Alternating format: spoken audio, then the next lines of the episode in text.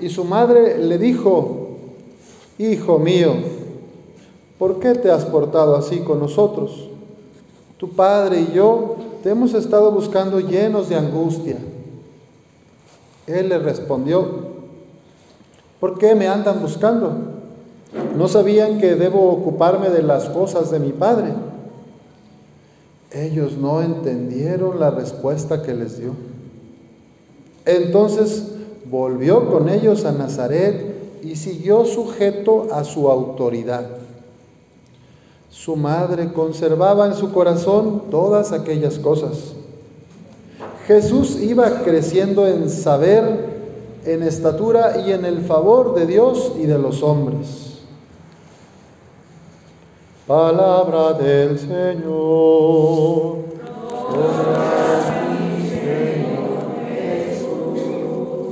Pueden sentarse para hacer alguna reflexión de la palabra. Pues qué hermosa coincidencia. Yo no sé si los papás de esta niña preciosa se fijaron en, el, en la liturgia del día de hoy para elegir este día. ¿No se fijaron? Ah, pues les coincidió que la primera lectura habla precisamente de una presentación. Ana concibió a Dios a luz a un hijo y le puso el nombre de Samuel que significa al Señor se lo pedí.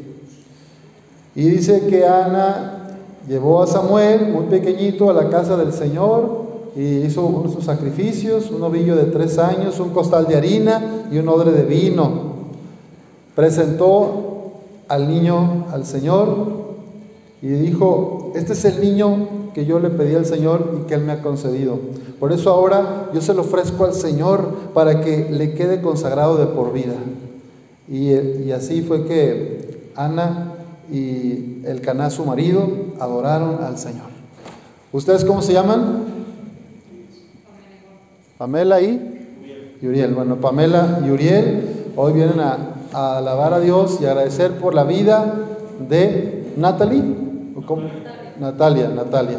Pues bueno, bienvenida Natalia a la casa de Santana y San Joaquín. Eso, hola. Vamos a dar gracias por tus tres años de vida. Y también están los abuelitos, ¿verdad? Acá. Oigan, pues qué bonito. ¿Y la Sagrada Familia? ¿Qué nos dice hoy en la Escritura? Pues que José y María, como era la costumbre, iban a la peregrinación anual a Jerusalén, al templo. Es como los mexicanos, ¿verdad? Que cada año muchos van en peregrinación a la Basílica de Guadalupe. Pues para el pueblo judío la ley era que cada año había que ir al templo de Jerusalén en familia. Y viajaban en caravanas, iban en grupos de barrios, de colonias, como aquí se ponen de acuerdo por la capilla para ir a, la peregrinación de la Guadalupe, así, iban en grupos, ¿verdad?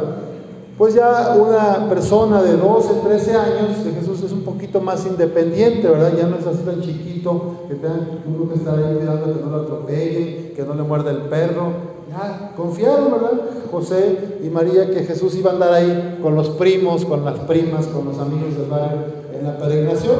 Pues resulta que ya después de haber hecho la adoración en el templo, ya habían caminado un día de regreso en aquella gran caravana con mucha gente y, lo buscaron y no lo encontraron, no, no estaba. Total que se tuvieron que regresar, no, no es cosa menor, ¿eh? este, se caminaba más o menos entre 20 y 30 kilómetros diarios. O sea, es más que de aquí a Matamoros. Entonces, imagínense, ustedes son los papás del niño y de repente dice, oye, no está aquí, eh, nos vamos a quedar aquí a comer y no está. Pues vámonos otra vez para Torreón, Bueno, con qué angustia. ¿A quién se le ha perdido alguna vez un hijo o una hija? Levante la mano. Ok, también a mi mamá se le perdió veces. Entonces, no, no, somos una familia anormal, es muy común, parece que se nos pierden los hijos a veces en el centro comercial, en el Walmart, en Abastitos, en la ropa, este, en, en dónde más se les pierden los niños. A ver, acá esta niña ya se les perdió, en la casa también, a veces abajo de la cama, se esconden los pies en el closet. Bueno, ¿qué sentiste cuando se perdió tu criatura? ¿Y qué es lo que piensas? ¿Dónde está? ¿Quién lo tiene? ¿Se lo robaron? Se cayó, ¿dónde está? Bueno, pues imagínense, así estaban José y María. todos angustiados. Y cuando por fin lo encuentran, está Jesús platicando bien a gusto, en una conversación así sabrosa con los doctores de la ley, unos sabios de la, de la Biblia, de, la Torah, unos expertos en la religión judía, y Jesús así hablando como de tú a tú, ¿eh? contestándoles, preguntándoles, y los tenía impresionados. Y ya, pues José y María, pues llegan y le dicen, oye Jesús, mijito, mijito, ¿por qué te has portado así con nosotros? Tu padre y yo te hemos estado buscando llenos de angustia. ¿Y qué le respondió Jesús?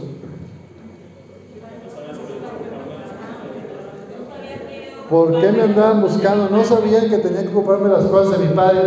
Este es un texto de Lucas que tiene que ver con la identidad y la misión más profunda de Jesús. Jesús es el Hijo de Dios.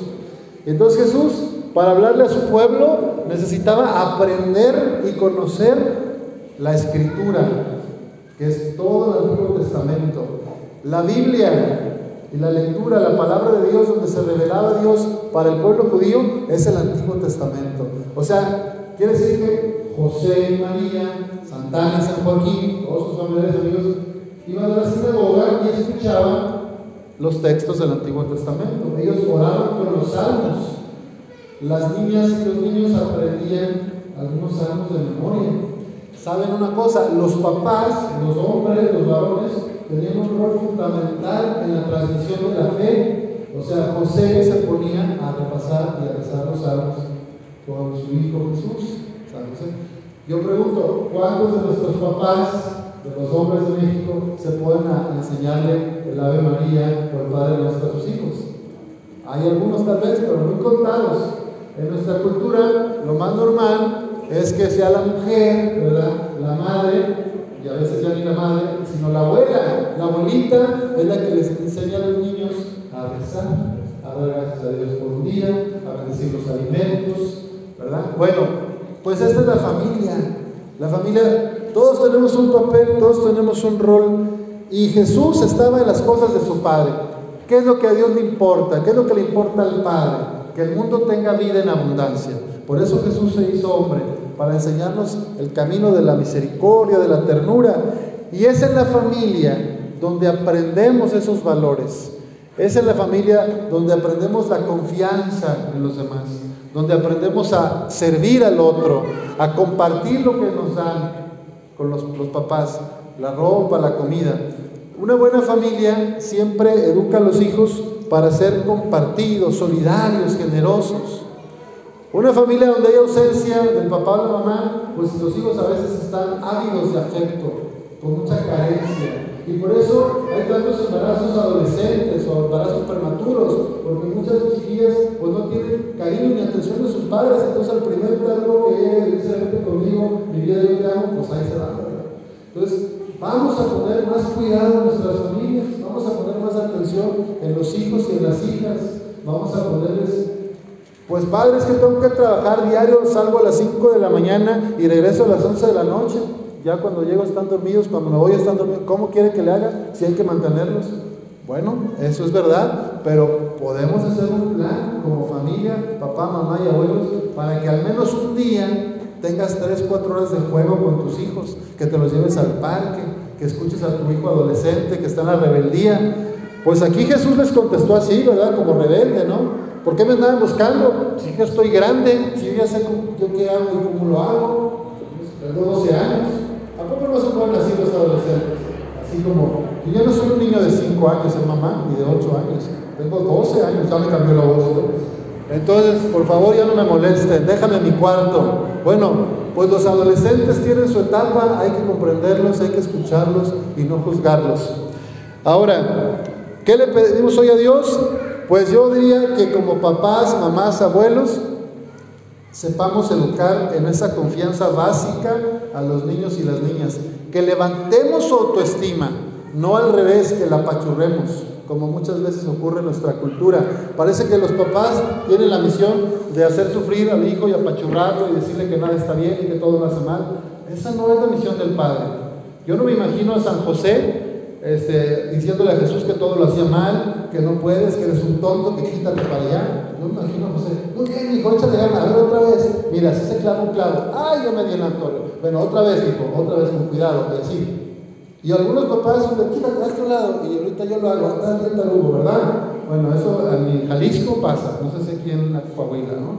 Entonces, esos son los papás que necesita el mundo hoy. Hombres que escuchen, que apoyen, que levanten a los hijos, no que los apachurren, ¿verdad?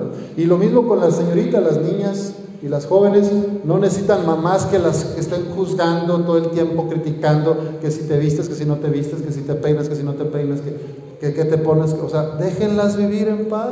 Ayúdenles, sí, no, no van a andar haciendo cualquier cosa. Mientras no se dediquen a, a la extorsión, al secuestro, a la violencia, dejen que sus hijos busquen su vocación cuando ya tengan sus 15, 18 años, déjenlos vivir sus sueños, si le gusta la música, si le gusta el baile, si le gusta el deporte, si le gusta algo, apóyenlos en lo que les gusta. Porque a veces los papás inconscientemente exigen de sus hijos que hagan lo que ellos no pudieron lograr, ¿verdad? Y de manera inconsciente, yo quería ser doctor, así que tú vas a ser doctora, ¿eh? Porque yo no pude. Yo quería ser futbolista, así que tú vas a ser futbolista fuerzas porque yo no pude y tú sí. Entonces, espérate. Deja que tu hijo elija lo que quiere en su vida. Ahora, los hijos, ¿qué tenemos que hacer los niños y las niñas? Obedecer a mamá, obedecer a papá, apoyar en la casa. Los hijos tenemos que cuidar ahí en la familia, tender nuestra cama, ayudar a lavar los trastes. También los hijos tenemos una responsabilidad, ¿verdad? Tener nuestra ropita bien doblada, si nos están apoyando nuestros papás con la escuela, pues tenemos que ponerle todo el empeño, sacar buenas calificaciones, portarnos bien. ¿Por qué? Porque así es como la familia crece feliz. Todos vamos desarrollando, ¿verdad? Por eso así termina el Evangelio. Jesús iba creciendo en saber, en estatura y en el favor de Dios y de los hombres. Todos nosotros, los niños y las niñas, estamos invitados a crecer saber, en estatura y en gracia. Pidámosle al Señor, a nuestro Dios, que nos dé esa capacidad de confiar en los hijos, de levantarles la autoestima y a los hijos de honrar a nuestros padres, de obedecerlos, de respetarlos y de cuidarlos. Muchos viejitos abandonados andan por acá rodando, botados, y que una semana acá y que otra por allá y que otra solo y que otra vez para acá y que ya lo internaron. Y los viejitos lo que necesitan es una estabilidad. Está bien, hay, hay veces que ayuda que los hijos se turnen, cuando no son enfermedades muy graves, pero cuando son enfermedades crónicas graves, es mejor una estabilidad, ¿verdad? Entonces a veces es pues, mejor que se cooperen los hijos, que estén en un lugar bien asistido.